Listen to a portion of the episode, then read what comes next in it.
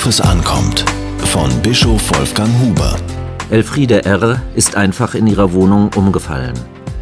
Der Notarzt kam nach wenigen Minuten und konnte die 54-Jährige wiederbeleben. Doch ihr Gehirn ist unwiderruflich geschädigt. Seitdem liegt sie im Wachkoma. In einer solchen Situation soll ihr Mann für sie entscheiden. Das hat sie klar festgelegt. Aber was kann er tun? Klaus M. hatte schon zwei Schlaganfälle. Nun geschieht es zum dritten Mal. Er wird künstlich ernährt und muss beatmet werden. Schriftlich hat Klaus M. verfügt, an mir sollen keine lebensverlängernden Maßnahmen vorgenommen werden, wenn ich sterben muss. Trifft diese Verfügung auf die vorliegende Situation zu? Beispiele mitten aus dem Leben.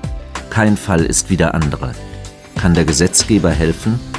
Reicht es zu fordern, dass Patientenverfügungen eins zu eins umzusetzen sind?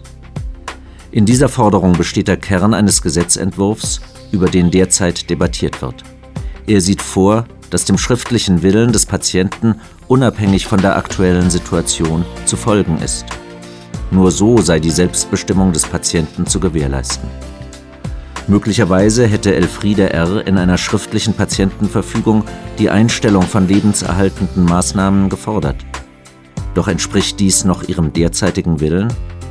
Gilt das auch, wenn sie noch auf nächste Angehörige reagiert?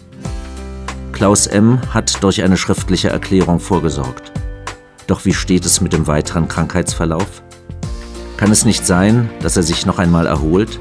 Seine Verfügung lässt sich nur schwer auf die konkrete Situation anwenden.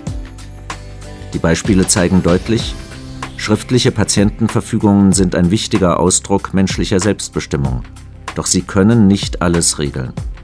Der Patient kann nicht mehr mit dem Arzt sprechen. Über Diagnose und Therapie erfährt er nichts. Wie soll dann die lange vorher getroffene Festlegung unabhängig von Art und Stadium der Krankheit gelten? Eine Patientenverfügung kann nicht für sich allein betrachtet werden. In vielen Fällen ist eine vorsorgende Vollmacht das Allerwichtigste. Ein naher Angehöriger oder ein verlässlicher Freund soll Gesprächspartner des Arztes sein, wenn der Patient nicht mehr für sich selbst sprechen kann. Nur so kann es gelingen, die Selbstbestimmung des Patienten und die Fürsorge für sein Leben in Einklang zu bringen.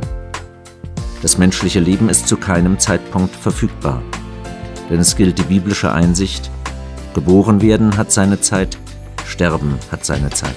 Diese Kolumne erschien in der Berliner Tageszeitung BZ.